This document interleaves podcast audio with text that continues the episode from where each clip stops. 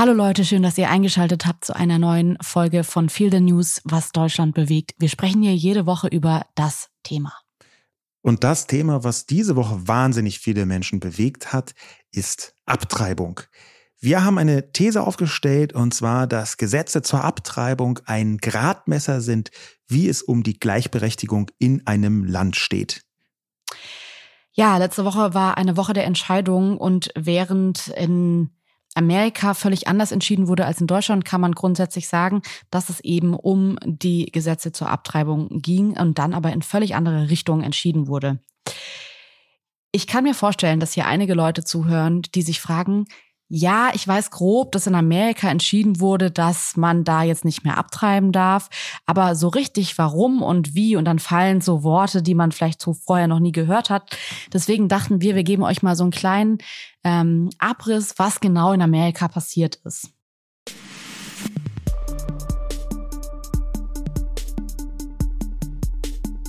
Also während wir hier in Deutschland das Civil Law haben, also so Recht, das auf römisch-germanischem Rechtskreis beruht, ist es in Amerika so, dass da das Common Law herrscht. Und dieses Gesetz baut sich auf auf Gesetzen und auf Präzedenzfällen. Einer dieser Präzedenzfälle ist das Grundsatzurteil Roe gegen Wade aus 1973. Ihr habt es wahrscheinlich jetzt die letzten Tage in den Nachrichten immer wieder gehört. Roe v. Wade. Ähm, und dieses Grundsatzurteil geht auf eine Frau zurück, Jane Roe. Ihr Name wurde so ein bisschen verfremdet, dass man eben nicht immer so ihren Klarnamen in diesem Fall dann hört. Ähm, und die hatte damals in 73 geklagt gegen den Bezirksstaatsanwalt Henry Wade. Und sie war damals 20 und hatte bereits zwei Kinder, die sie zur Adoption freigegeben hat, weil sie ähm, ja in so prekären Verhältnissen war, sozial und wirtschaftlich. Und dann ist sie ein drittes Mal schwanger geworden und sie wollte eben dieses Kind abtreiben, weil sie eben wusste, was auf sie zukommt. Sie hat schon zwei Kinder ausgetragen.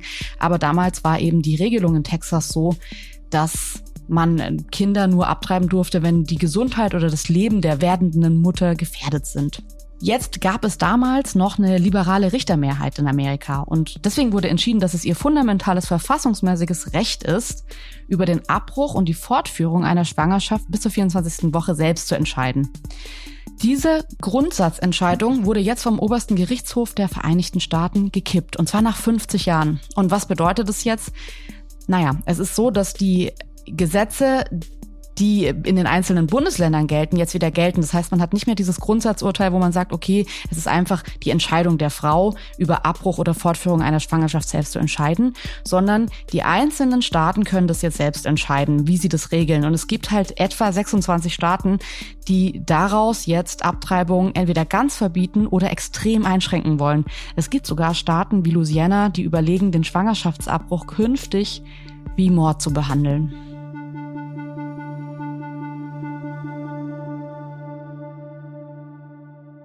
Heftige Nachrichten also aus Amerika, aus Deutschland dagegen viel bessere Nachrichten.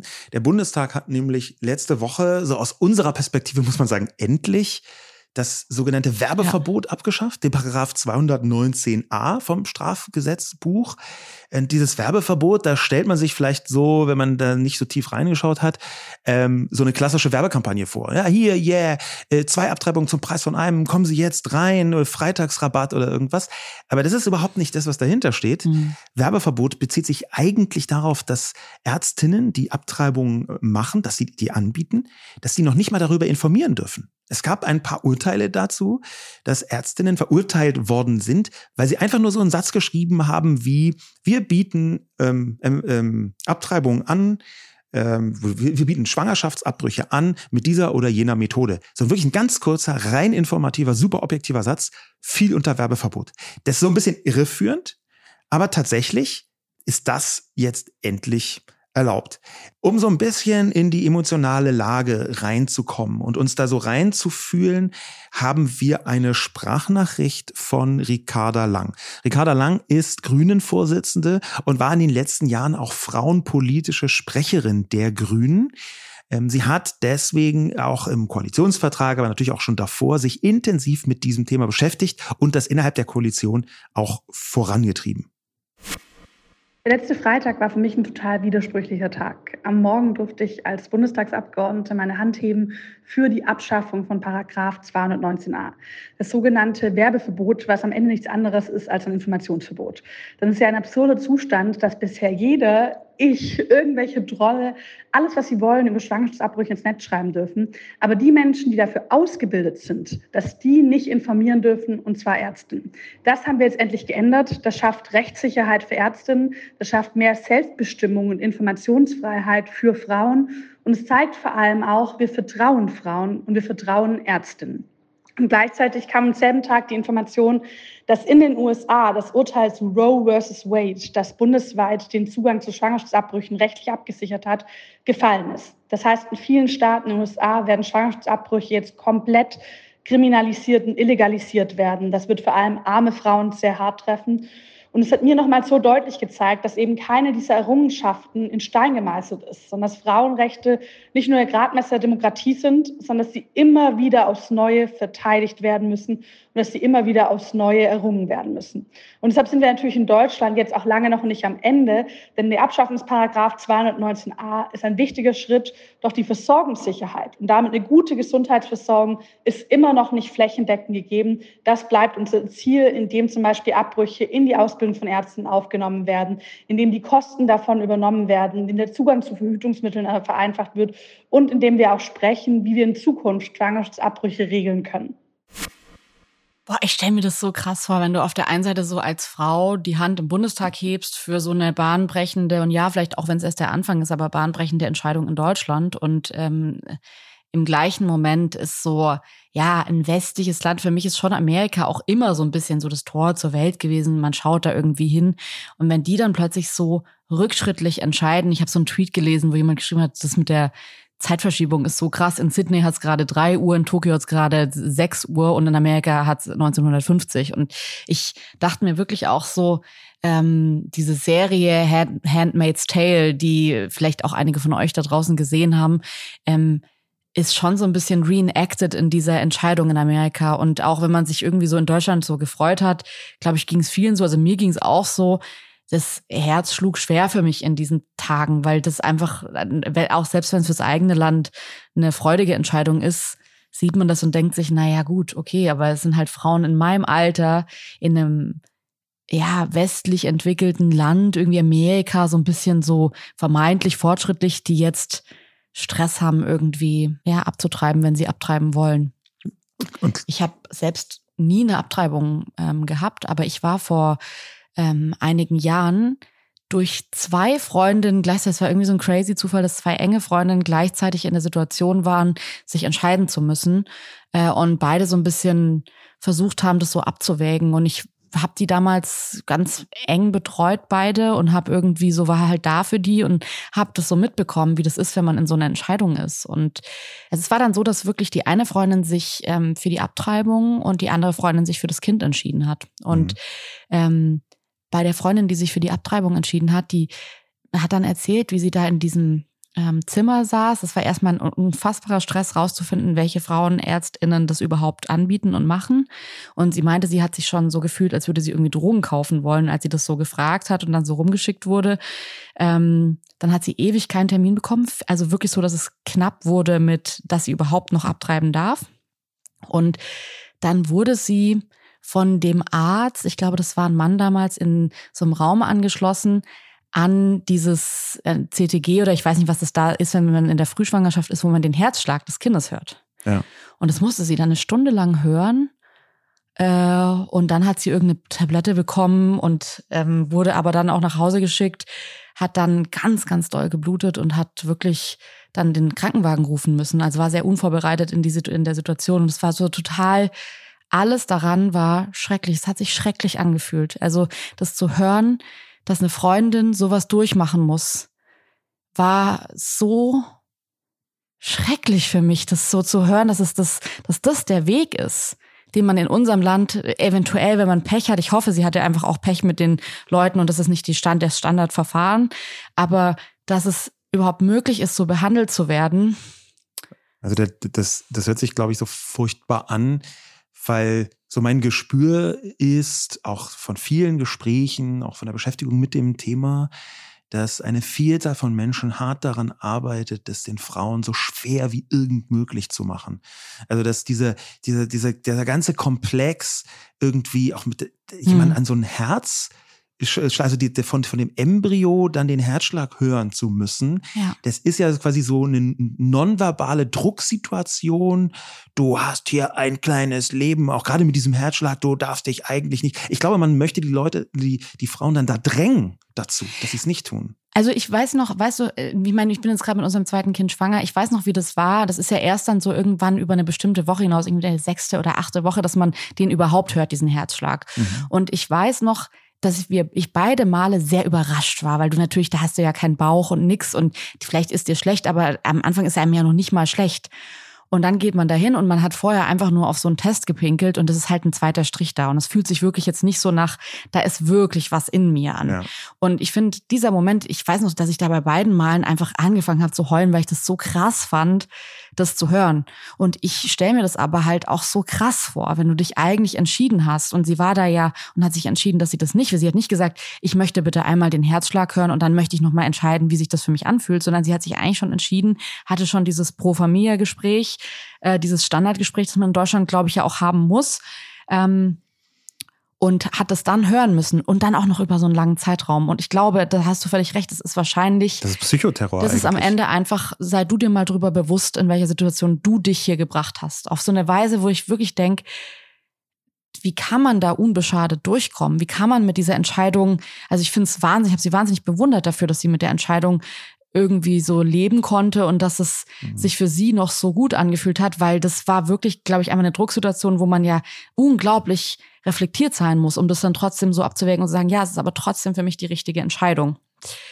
Ich hatte aber auch diese andere Freundin, die sich ähm, für das Baby entschieden hat. Und ähm, das ist Maxi. Und Maxi ähm, hat sich bereit erklärt, uns eine Sprachnachricht zu schicken. Und das freut mich total, ähm, weil für sie trotzdem auch dieses Thema, behalte ich das Kind oder nicht, nicht so völlig eindeutig war. Und wir hören jetzt einfach mal rein, was sie erzählt.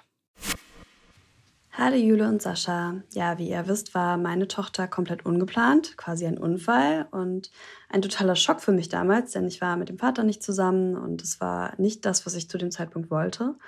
Also habe ich mich beraten lassen, ich habe einen Termin gemacht für eine Abtreibung und habe dann ziemlich mit der Entscheidung gerungen. Ich habe mich im Endeffekt dagegen entschieden, aber auch nur, weil ich wusste, ich habe meine Familie hier, ich werde unterstützt. Ich lebe in einem Land, in dem das einigermaßen machbar ist, auch als alleinerziehendes Elternteil, dank Elternzeit, Kitas und so weiter. Aber ich muss ganz ehrlich sagen, selbst, selbst als jemand, der das wollte und der sich dafür entschieden hat und der sein Kind über alles liebt, es ist sehr, sehr hart. Und ich kann mir nicht vorstellen, wie das für Menschen sein muss, die das nicht wollen und überhaupt nicht unterstützt werden. Oder noch schlimmer, für Opfer von sexualisierter Gewalt, die eventuell das Kind ihres Vergewaltigers austragen müssen und sich im Zweifel sogar das Sorgerecht teilen müssen.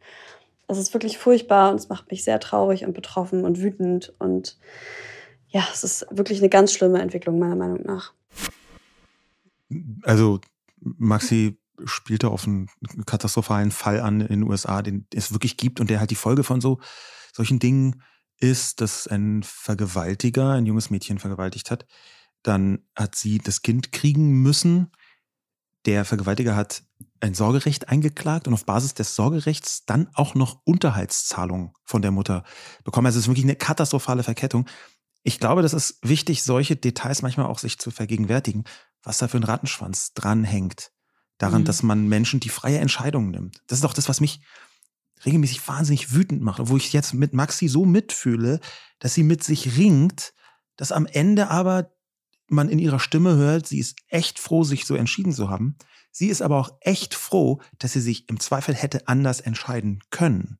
Ja? Das denke ich schon auch. Und ich finde auch, ich kann es so gut nachvollziehen, gerade finde ich als Eltern, gerade wenn man sich auch für ein Kind entschieden hat, ähm, merkt man, das ist keine Entscheidung, wenn man die nicht möchte, wo man sagt, man wird irgendwann damit klarkommen. Also vielleicht schon, aber wenn ich sehe, was das für ein ey, was ist für eine lebensverändernde Entscheidung ist, Kinder zu bekommen.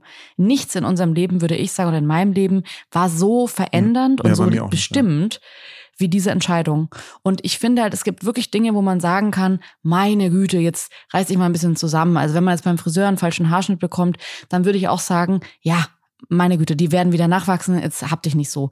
Aber diese Entscheidung, ein Kind zu bekommen, das man nicht bekommen will, das ist so elementar und es ist so eingreifend, dass ich's total toll finde, dass Maxi, obwohl sie sich hier für ihre Tochter entschieden hat, trotzdem auch diese Empathie hat und das geht mir als Mutter auch so, zu sagen, dass es halt auf jeden Fall die Entscheidung vor allem der Frau oder nur der Frau sein muss in so einer Situation, weil am Ende muss man schon sagen, ich finde schon allein so eine Schwangerschaft ist krass anstrengend und es ist krass, es nimmt einen krass mit. Und wenn man das nicht möchte, dann finde ich, ist es einfach so eine höchst persönliche private Entscheidung, wo ich es enorm komisch finde, wenn Politiker und ich möchte wirklich auch nicht gendern, weil ich mir denke, ich finde es nochmal absurder, dass es Männer sind, die sich hinstellen und sagen, naja gut, also hier, man kann doch mal.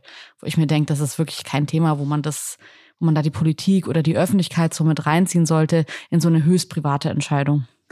Also, was ich damit sagen will, ist einfach, dass ich als Frau das extrem so empfinde, dass es wirklich die eigene Entscheidung sein sollte, dass da niemand von außen mitreden sollte und vor allem keine Männer mitreden sollten. Auf keinen Fall. Es ist ja auch tatsächlich so, dass es, ich habe meine, meine eigenen Gefühle da auch mit betrachten wollen. Ja, man muss mhm. sich als ähm, Mann, als heterosexueller Mann dazu erstmal verhalten irgendwie. Früher oder später kommt bei den meisten Männern dieses Thema in irgendeiner Form auf. Ähm, und dann muss man sich dazu ver verhalten und auch irgendwie ein Gefühl dazu entwickeln. Und das Erste, was man da begreifen muss, es geht in diesem Fall einfach überhaupt nicht um Männer. Oder jetzt ein bisschen präziser, das sollten wir vielleicht auch präzisieren, es geht hier nicht um Menschen ohne Gebärmutter. Wenn wir hier von Frauen und von, von Schwangerschaft sprechen, dann reden wir erstmal von Menschen, die schwanger werden können. Die meisten darunter sind Frauen. Aber tatsächlich geht es hier nicht um Menschen ohne Gebärmutter. Und natürlich ist es, und das musste ich auch selber lernen, obwohl ich mich als Feminist begreife, natürlich ist es erstmal für die potenziellen Väter keine schöne Situation. Das kann man erstmal so akzeptieren, nämlich die Situation, da könnte ein Kind vielleicht entstehen, da ist jemand schwanger, da könnte ein Kind entstehen und es ist vollständig außerhalb deiner Kontrolle. Ja, und mhm. solche, solche Situationen, natürlich ist es, wie du sagst, es ist eine lebensverändernde Entscheidung. Und diese lebensverändernde Entscheidung, ob ja oder nein, trifft aber letztendlich jemand anders für dich, weil du deinen Teil schon viel früher und vielleicht auch unter ganz anderen äh, Umständen getroffen hast. Nämlich, ich schlafe jetzt mit dieser Frau ähm, zum Beispiel und da kommt dann ein Kind raus. Ey, und ich kann total beides verstehen, dass man da zum einen diese Härte hat, die ich auch oft habe, dass ich sage, verhüten ist inzwischen so einfach, Leute, sorry, also wie kann man sich überhaupt in so eine Situation mhm. bringen, dass einem das passiert? Das habe ich manchmal, dass ich da so einfach judge und denke, oh Mann, wie kann es denn passieren? Äh, und diese Seite verstehe, die so, die sagt, das kann äh, Leute, die heute schwanger werden, so auf diese Weise, die einfach so unvorsichtig sind oder sagen, sie zählen da irgendwie nach dem Mondkalender ihre Tage oder so die müssen sich nicht wundern, wenn die irgendwie dann ein Kind bekommen oder schwanger werden. Ja, das ist die eine Seite. Aber, und das muss ich ehrlich sagen, habe ich erst die letzten Jahre gelernt, ist, dass es da halt schon auch eine andere Seite gibt, dass es ganz viele Geschichten dahinter gibt, dass die Frauen eben irgendwie die Pille nehmen und dann irgendwie, keine Ahnung, dann wirkt die nicht oder es ist irgendwie Spirale ist verrutscht oder tausend. Es gibt ja wirklich hier einfach 50 Shades of, das kann schiefgehen. Ja.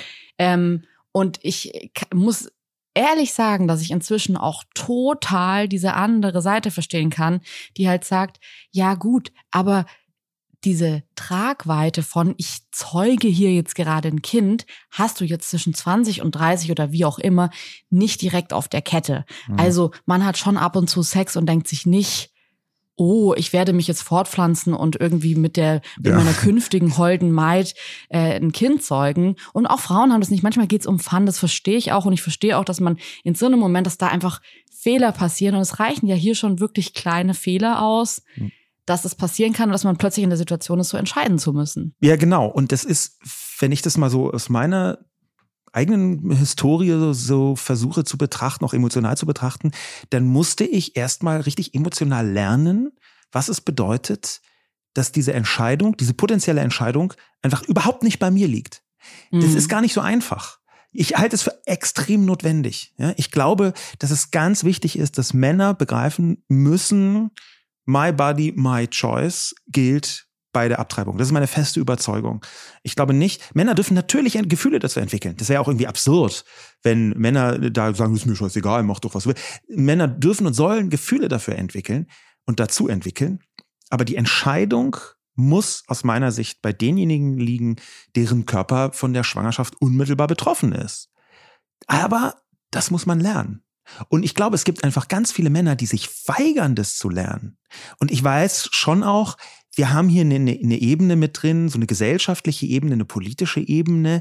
Da wäre es ganz schön, wenn Männer das mal lernen. Mhm. Ähm, es gibt ein Zitat von Simone de Beauvoir, was in diesen Tagen ganz häufig in den sozialen Medien geteilt worden ist, was vielleicht so ein bisschen hilft, das Ganze einzusortieren und aber auch ein bisschen, ich sag mal, schwer auf der Seele liegt. Äh, Simone de Beauvoir, die äh, große Feministin äh, aus, aus Frankreich natürlich Mitte des 20. Jahrhunderts, hat gesagt, Vergessen Sie nie, dass es nur einer politischen, wirtschaftlichen oder religiösen Krise bedarf, um die Rechte der Frauen in Frage zu stellen. Diese Rechte können niemals als selbstverständlich angesehen werden. Sie müssen ihr ganzes Leben lang wachsam bleiben. So der Aufruf, äh, nicht mhm. nur an die Frauen, sondern an die Gesellschaften, kämpft dafür, weil in dem Moment, wo ihr nicht mehr kämpft, wird es zurückgedreht. Und genau das haben wir jetzt in den Vereinigten Staaten gesehen.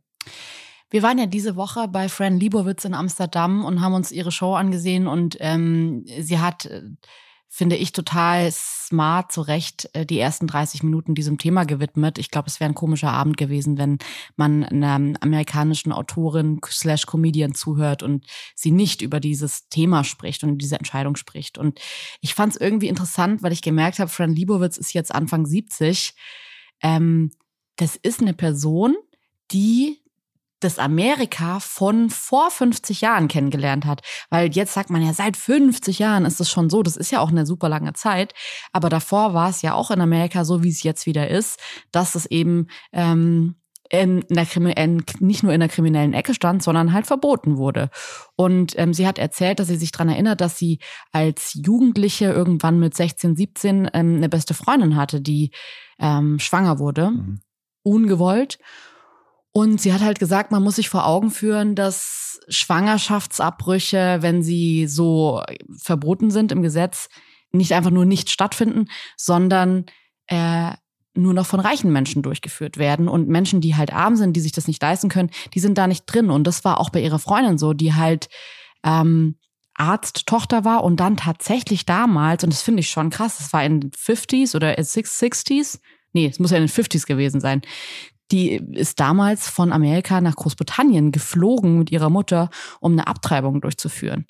Und das finde ich irgendwie, als ich das so gehört habe und sie das so erzählt hat, dachte ich mir so, krass. Also das war ja damals, waren Flüge richtig teuer. Das war ja jetzt nicht so, dass man irgendwie so mit irgendeiner Billig-Airline für 365 Euro nach äh, Europa mal schnell geflogen ist und dann noch ein Wochenende in Cannes mitgenommen hat, sondern das war so ein, ein Ritt.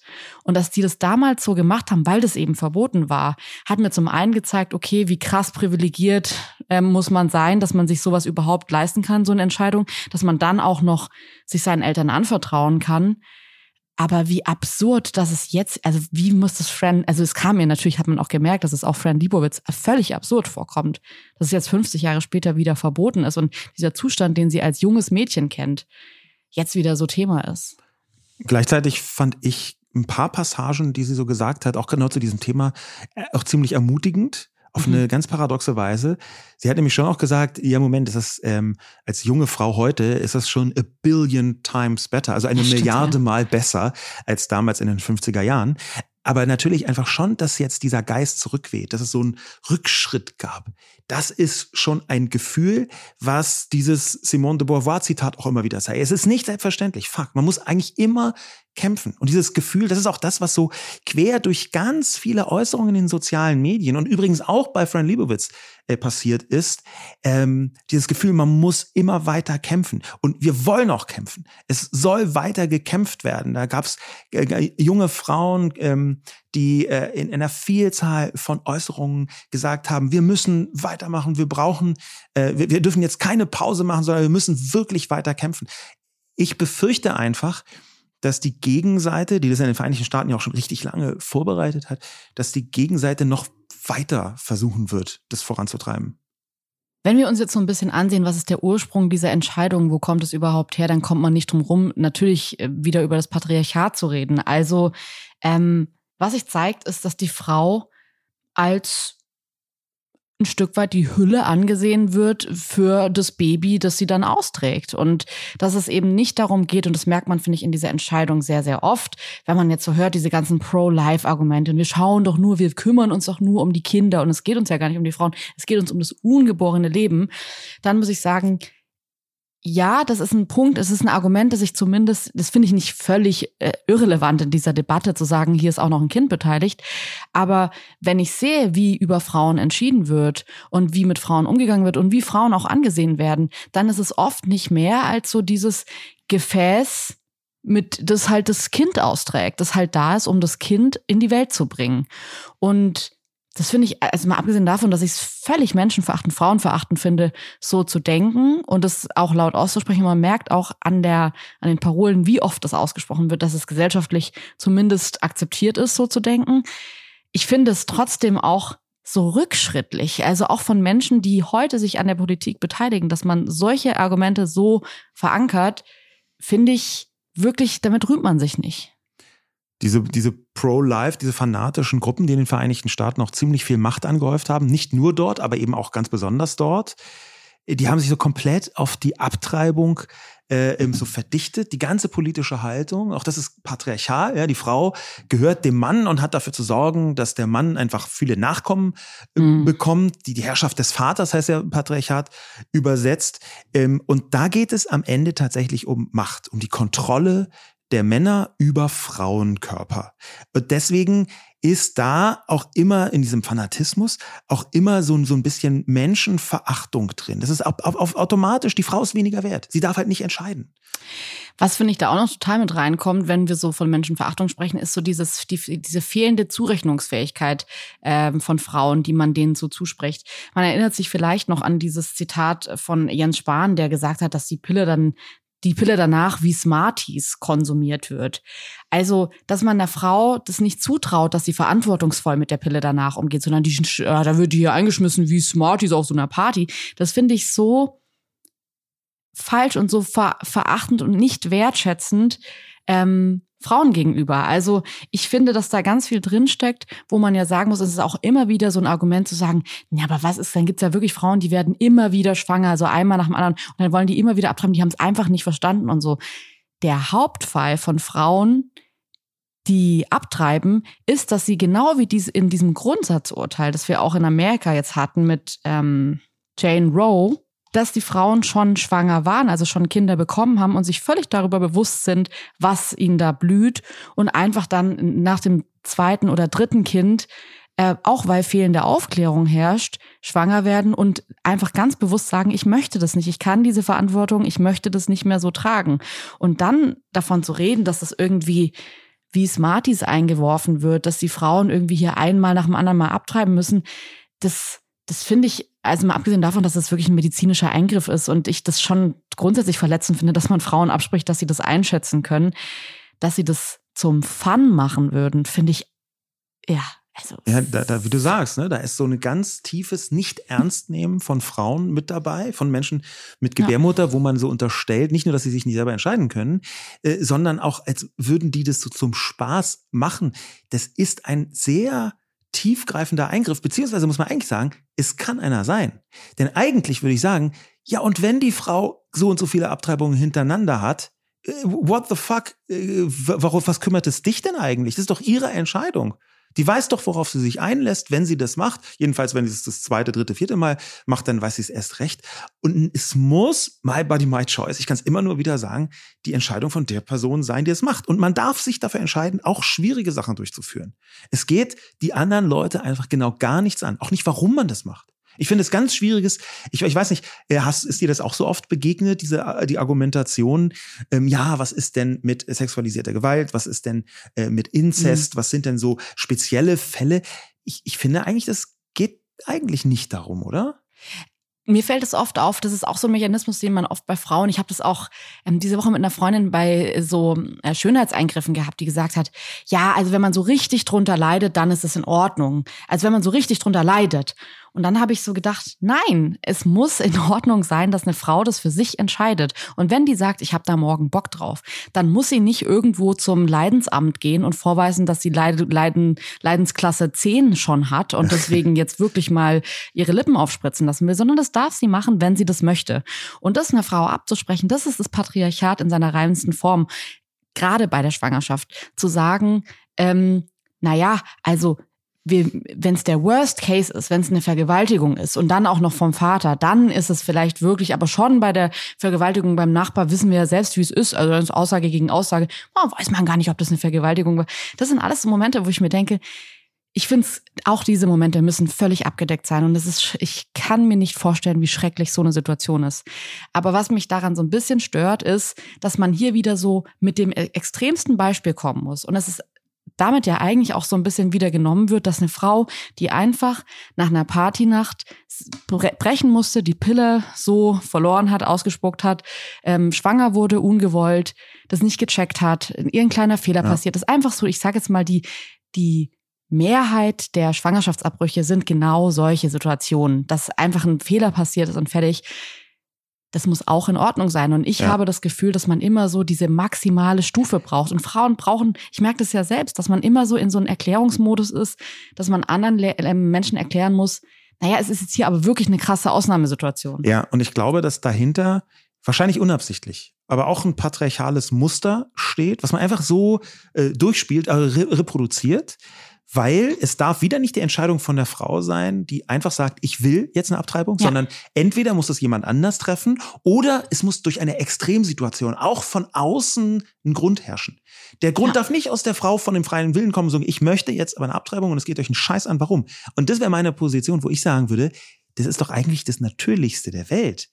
Und gleichzeitig würde aus, würde ich halt sagen, und das kann man historisch äh, so von der Theorie her vielleicht auch ganz gut herleiten, wir müssen ja gar nicht so tun, als seien das immer nur irgendwelche Zellhaufen.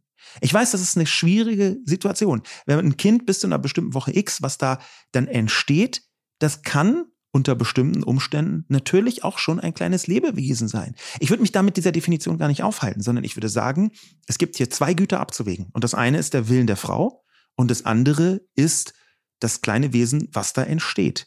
Und ich glaube nicht, dass man so tun muss, als wäre das alles überhaupt gar kein Problem und alles wäre ganz cool und ist ganz toll. Man kann schon sagen, nee, das kann schon ein schwieriger Eingriff sein und trotzdem muss es die Entscheidung der Frau sein.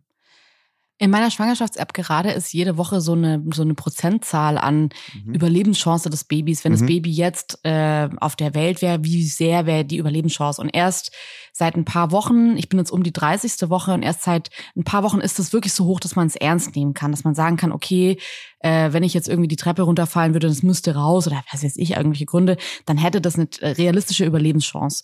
Und da würde ich halt schon sagen, ey, lass uns bitte heute nicht aufhalten an dieser Fragestellung, ab wann genau, weil ich verstehe dieses Argument, es ist nur ein Zellhaufen, man versucht damit zu relativieren, dass es am Anfang tatsächlich noch ein ungeborenes Leben ist es halt eben, man unterscheidet ja auch juristisch noch zwischen Embryo und Fötus.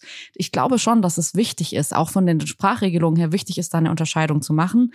Ähm, und ich verstehe, woher diese Argumentation kommt.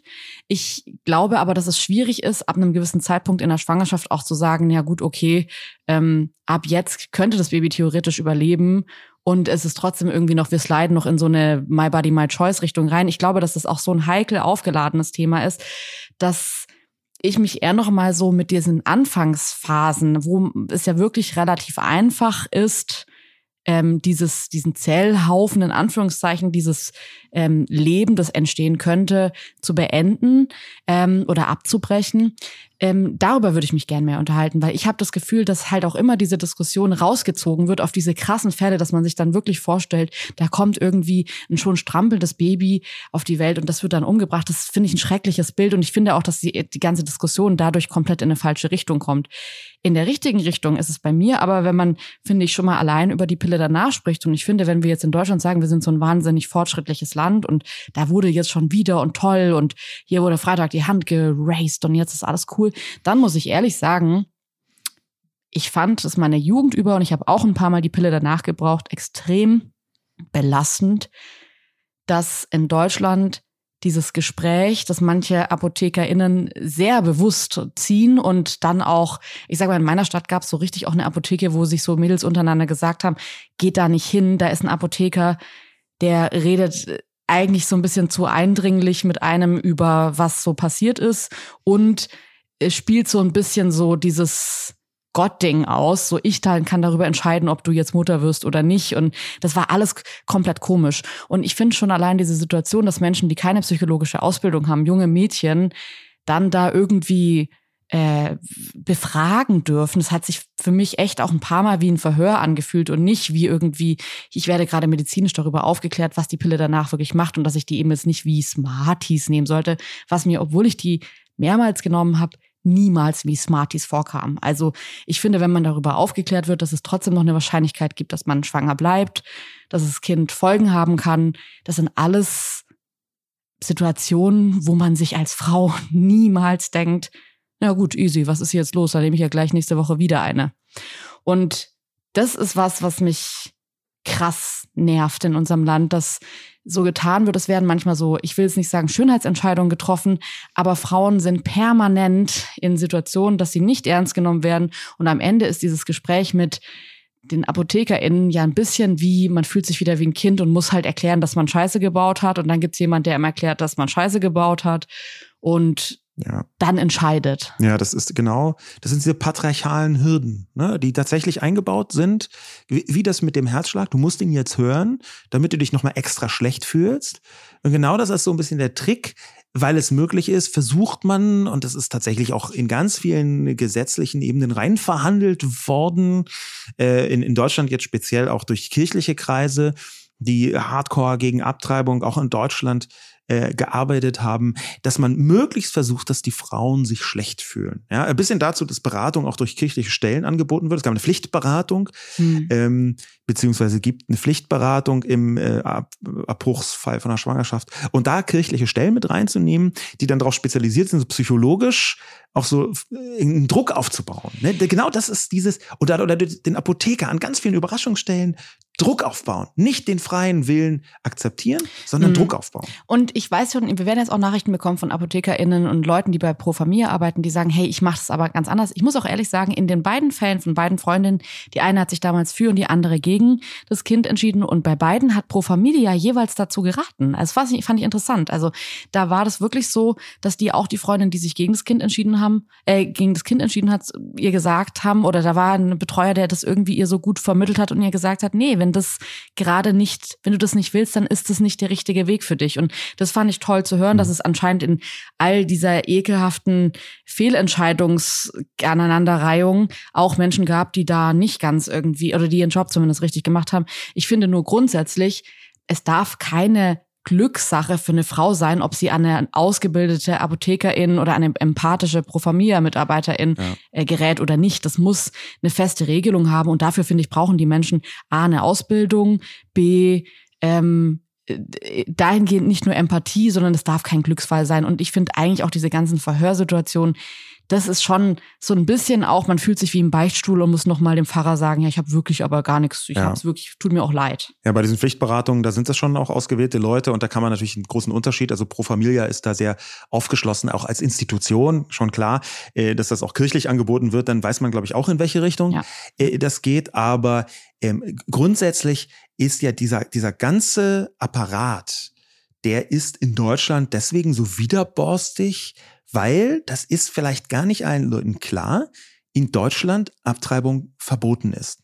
Ja, das ist dieser Inhalt vom Paragraph 218, der noch existiert, der ist nicht abgeschafft worden und da steht drin, Paragraph äh, 218 sagt, Schwangerschaftsabbruch ist verboten, wird bestraft mit bis zu drei Jahren. Wir haben eine Sprachnachricht von äh, einer Frau bekommen, nämlich Maria Versich, der Präsidentin des Juristinnenbundes. Und die hat in den letzten fünf Jahren ziemlich intensiv mit dem Juristinnenbund genau dafür gekämpft, dass jetzt 219a abgeschafft wird. Und die hat uns so ein bisschen die juristische Perspektive aufbereitet. Die Abschaffung von Paragraph 219a Strafgesetzbuch war lange überfällig. Der Paragraph wurde missbraucht in einem gesellschaftlichen Klima, wo Gruppen äh, Ärztinnen und Ärzte unter Druck setzen möchten mit dem Ziel, dass keine Schwangerschaftsabbrüche mehr in Deutschland durchgeführt werden.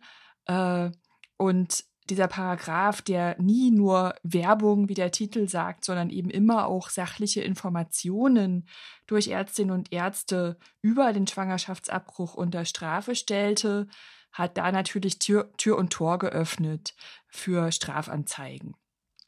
Und es war auch einmalig, dass also mit dem Strafrecht, dem schärfsten Schwert des Staates, Informationen reguliert werden. Dabei muss man auch noch sagen, dass es sich beim Schwangerschaftsabbruch aus eine, um eine völlig legale Dienstleistung handelt, die Ärztinnen und Ärzte im Rahmen ihrer verfassungsrechtlich garantierten Berufsfreiheit anbieten. Was das jetzt für 218 bedeutet, eigentlich erstmal gar nichts. Der Schwangerschaftsabbruch steht weiterhin im Abschnitt Straftaten gegen das Leben im Strafgesetzbuch. Äh, es gibt ja diesen gesellschaftlichen Kompromiss, auf den auch viel verwiesen wurde in der Debatte am vergangenen Freitag. Und ja, die, die politische Diskussion über 218 ist also zunächst mal separat davon zu betrachten. Sie wird aber geführt werden. Das sieht ja auch der Koalitionsvertrag vor, dass es zu dem Thema eine Fachkommission geben wird, die explizit Alternativen außerhalb des Strafrechts diskutieren soll. Da merkt man, finde ich, wieder diese Kriminalisierung, also Straftaten gegen das Leben. Mhm. Das ist ja schon, also das ist ja schon so ein bisschen, also ich will noch nicht sagen, dass es ist wie in Louisiana, wo man ja von der Mutter zum äh, zur Mörderin werden kann in ähm, einem Slide eigentlich, aber es, man steht halt in der Ecke. Also wenn man, man ist dann die Frau, die eine Straftat gegen das Leben vorgenommen hat. Natürlich dann mit der, mit der Entschuldigung oder mit der Ausnahme, aber ich finde schon, dass es überhaupt da steht, ist so eine absolute Frechheit. Das ja. ist so rückschrittlich, das ist so peinlich, das ist, das ist so falsch. Und wenn man das jetzt klatscht und wenn man jetzt authentisch klatscht, klatscht dass 219a weg ist, dann finde ich, kann man nicht ruhen, bevor 218 weg ist, aus dieser Ecke auf jeden Fall. Also ähm, selbst wenn man, ich verstehe total und ich bin, ich mochte dieses Jurastudium sehr, weil man so ein Gefühl dafür bekommt, wo kommt es her, wo ist die historische Herleitung, wie entstehen Gesetze und dass das seinen Weg so ging, kann ich völlig nachvollziehen. Und dass es ganz lange da stand, kann ich auch völlig nachvollziehen. Ich finde, es ist aber veraltet. Und dass man sich jetzt die Mühe macht, Einfach schon allein für dieses Zeichen, wir wollen nicht, wir sind in, in, wir leben in einem gleichberechtigten Land.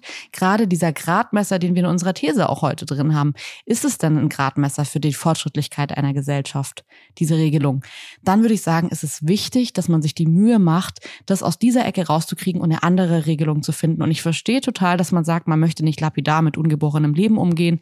Total gut. Finde ich auch wichtig. Finde ich auch einen wichtigen Pfeiler in der Gesellschaft. Aber nicht so. Ja. Und, und gleichzeitig muss man schon auch sagen, diese, dieser Kompromiss, ich würde fast sagen, ein angeblicher Kompromiss, ähm, der ist äh, auch eine Unverschämtheit. Äh, der, auf den wurde ganz oft verwiesen und sagen, ja, jetzt rührt da mal nicht dran. Und ich würde sagen, doch, genau da dran rühren. Genau da dran rühren. Wenn ihr das ernst meint, wenn für euch diese Form von ähm, äh, gesellschaftlichem Liberalismus, dass man selbst über seinen Körper entscheidet, auch nur ein Funken gilt, dann kommt man eigentlich wirklich, wie du sagst, nicht daran vorbei. Es ist sogar eine Unverschämtheit, wenn man sich dann immer so zurückzieht auf die Debatte und sagt, nee, das, wir haben doch jetzt einen Kompromiss. Ja, was mag sein, aber das ist ein Kompromiss zwischen 1950 und 1997 und wir haben 2022. Also das jetzt langsam abzudaten, würde ich absolut für essentiell halten. Vor allem, weil die Kriminalisierung natürlich jetzt mit den USA, die auch in Deutschland noch besteht, mit den USA ein Horrorvorbild bekommen hat. Es ist ganz oft aufgerufen worden in den Vereinigten Staaten, die Periodentracking-Apps, die viele junge Frauen inzwischen benutzen, mhm. zu löschen. Und zwar deswegen, weil die als Beweismittel verwendet werden. Weil in den Staaten, wo das verboten wird, da kann äh, der Staat sofort sagen, na, es geht hier um Straftat gegen das Leben, jetzt mal so ein bisschen paraphrasiert. Äh, also beschlagnahmen, beschlagnahmen wir dein Handy. Mhm und weisen dir mal nach, dass du eine Abtreibung hattest. Und ist es nicht so, dass in Polen sogar so eine Art Anschwärzsystem herrscht, dass man halt untereinander sich verpetzt, beziehungsweise fast schon so überwachungsstaatmäßig Angst haben muss, dass man verpetzt wird? Äh, tatsächlich diskutiert Polen gerade, und das ist, äh, soweit ich weiß, kurz vor der Einführung, ein Schwangerenregister. Das heißt, wenn man immer medizinisches Personal Kontakt mit äh, Menschen mit Gebärmutter hat, die schwanger sind, müssen die das dem Staat melden. Und wenn die das nicht tun, dann kann das, weil das natürlich andere melden können, sogar für die negative Folgen haben. Und das ist, glaube ich, in den letzten Jahren so Ausdruck von einer Extremisierung. In, in Polen konnten wir die beobachten, in den USA sowieso. Seit 50 Jahren gibt es da eine Form von christlichem Fundamentalismus, äh, wirklich faschistoidem christlichem Fundamentalismus mit dem Ziel der Kontrolle über die Frau. Und nicht nur das, man muss ja sagen, dass Roe versus Wade nicht nur Frauen und Menschen mit Gebärmutter betrifft, sondern auch andere marginalisierte Gruppen, weil dieses Grundsatzurteil auch herangezogen wurde für beispielsweise die gleichgeschlechtliche Ehe, für die Einnahme von Verhütungsmitteln oder für einvernehmlichen Geschlechtsverkehr zwischen homosexuellen Menschen. Und da würde ich halt dann sagen, okay, es wurde ja auch diese Forderung gestellt, dass man sagt, okay, man müsse noch mal in einem Bundesstaat drüber nachdenken, ob nicht auch die gleichgeschlechtliche Ehe Die Möglichkeit der gleichgeschlechtlichen Ehe wieder rückgängig gemacht werden kann. Und dann würde ich halt sagen, okay, diese faschistoiden Grundsätze, die wir hier in Deutschland, es gibt, glaube ich, kein Land, wo man so krass das gesehen hat, wie das sich auswirkt auf eine Gesellschaft. Und dass wir ernsthaft jetzt, so viele Jahre später, wieder darüber diskutieren, vielleicht noch nicht hier, aber ich sage jetzt bewusst irgendwie noch nicht hier, weil ich schon glaube, dass es sein kann, dass es zumindest wenn es in einer anderen westlich entwickelten Gesellschaft die Türe aufmacht, dass man zumindest hier auch drüber redet oder das wahrnimmt, dann muss ich sagen, finde ich das so schrecklich und dass das jetzt eigentlich schon ein Stück weit passiert ist, dass da eine Türe verschlossen wurde in Amerika zu einer liberalen, offenen Welt. Ich will mir nicht vorstellen, wie das gerade für Menschen ist, die es jetzt lang erarbeitet haben, die lang drauf gewartet haben und endlich so leben können, wie sie sich das wünschen und ja trotzdem noch im Alltag wahrscheinlich verurteilt werden und das total spüren, dass sie benachteiligt werden am laufenden Band und das ist jetzt wieder gesetzlich, dass sie bangen müssen. Das, ja, mein Herz schlägt da so schwer. Ich finde es einfach wirklich so schrecklich für die Menschen, für die das ja echt so ein Freiheitsschlag war, dass man das machen konnte, dass man heiraten konnte. Ja, und nicht nur so ein Freiheitsschlag, sondern dass das auch noch ganz oft im Namen der Freiheit, das ist ja diese Bigotterie im Namen der Freiheit vorangetrieben wird und es tatsächlich, dass sich um einen dramatischen Rückschritt handelt. Und ich würde da ganz offensiv auch von Rückschritt sprechen.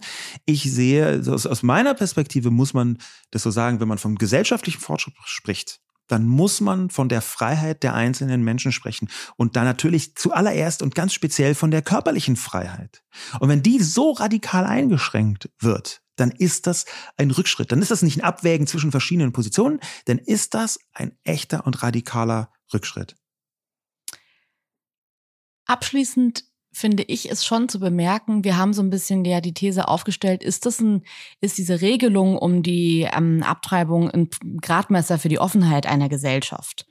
Und dann würde ich schon sagen, ja, zum Teil auf jeden Fall. Ich würde nämlich sagen, was für mich dazu, dafür spricht, ist, äh, wir haben jetzt gerade die jüngste Bundesregierung ever. Es sind so viele junge Menschen. Wir haben auch immer wieder Inhalte, wo ich sagen würde, weiß ich nicht, ob wir mit CDU, CSU so viel über 9-Euro-Ticket, äh, jetzt 219a, so diese ganzen Inhalte viel sprechen würden oder ob es am Ende nicht doch irgendwie über Tankrabatt, Steuersenkung und Rente gehen würde den ganzen Tag. Und da würde ich vielleicht schon sagen, okay, der, der Gradmesser der Gesellschaft ist jetzt, bei uns wurde gerade so entschieden. Es gab andere Länder, Polen, Amerika, die jetzt anders entschieden haben. Und ich finde, wenn man sich jetzt Amerika ranzieht, ich habe gerade ein Interview von einer Frau gesehen, einer jungen Frau in Amerika, die gesagt hat, wir müssen jetzt wählen gehen. Wir müssen jetzt diese Demokraten, die auch irgendwie so ein bisschen alt und verstaubt sind, abwählen. Da müssen neue, progressive Menschen hin, die diese Forderungen, die sie haben, wirklich umsetzen können. Weil ich meine, nichts gegen Joe Biden, aber Joe Biden ist halt am Ende ein wirklich sehr, sehr alter Mann. Und dass da junge Menschen verzweifeln und sagen, wer, wer fordert denn unsere Rechte? Wer ist denn da? Wer hat denn die letzten 20 Jahre die Möglichkeit gehabt, das zu machen und hat es nicht getan? Da würde ich sagen, das stimmt total. Das ist eine Beobachtung, die für Amerika zutrifft und die für Deutschland im Positiven auch zutrifft. Und deswegen würde ich schon sagen, ähm, ich glaube, dass diese Bundesregierung wirklich auch äh, viele Fehler macht, aber in dieser Sache hier hat sie für mich über einen schnellen, unkonventionellen Weg richtig entschieden. Eine Entscheidung, wo man sagen könnte, die hätte schon viel früher kommen müssen. Für mich ist es aber trotzdem so, ich fühle mich gut als Frau in dem Land mit einer Regierung, die so entscheidet. Und ich hoffe, dass es noch nicht die letzte Entscheidung war. Ich hoffe, dass man sich als nächstes um 218 kümmert. Trotzdem gibt mir das für unsere Rechtslage hier Grund zur Hoffnung. Und die hätte ich gerade in Amerika so nicht. Zum Abschluss möchte ich nochmal gerne eine Männerperspektive mit reinbringen. Also nicht, dass es in den letzten 2000 Jahren auf der Welt an Männerperspektiven gefehlt hat, aber vielleicht gerade bei diesem Thema kann man das Ganze so ein bisschen komplett umdrehen und sagen, das, woran es fehlt, ist, dass ausreichend viele Männer lernen, mit My Body, My Choice von Menschen mit Gebärmutter umzugehen. Dass sie also endlich anfangen, sich nicht mehr einzubilden, dass das ihre Entscheidung sei. Und ich möchte es so ein bisschen eigentlich vom Kopf auf die Füße stellen und sagen, hey, hier besteht immer noch ein Fehler. Hier erleiden immer noch viel zu viele Männer den kompletten Trugschluss, die Illusion, es sei ihre Entscheidung. Es hätte irgendwas mit ihrer Entscheidung zu tun. Und zu lernen, dass das nicht so ist. Das ist, glaube ich, eine der wichtigsten Männerperspektiven, die wir auf die ganze Abtreibungsdebatte ähm, haben können.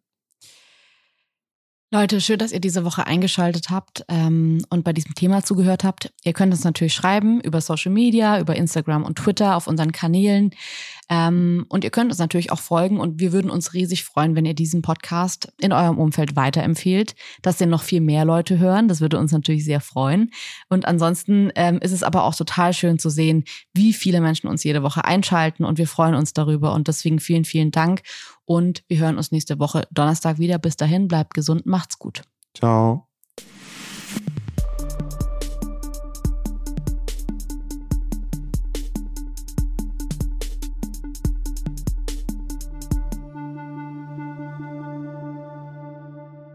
Dieser Podcast wird produziert von Podstars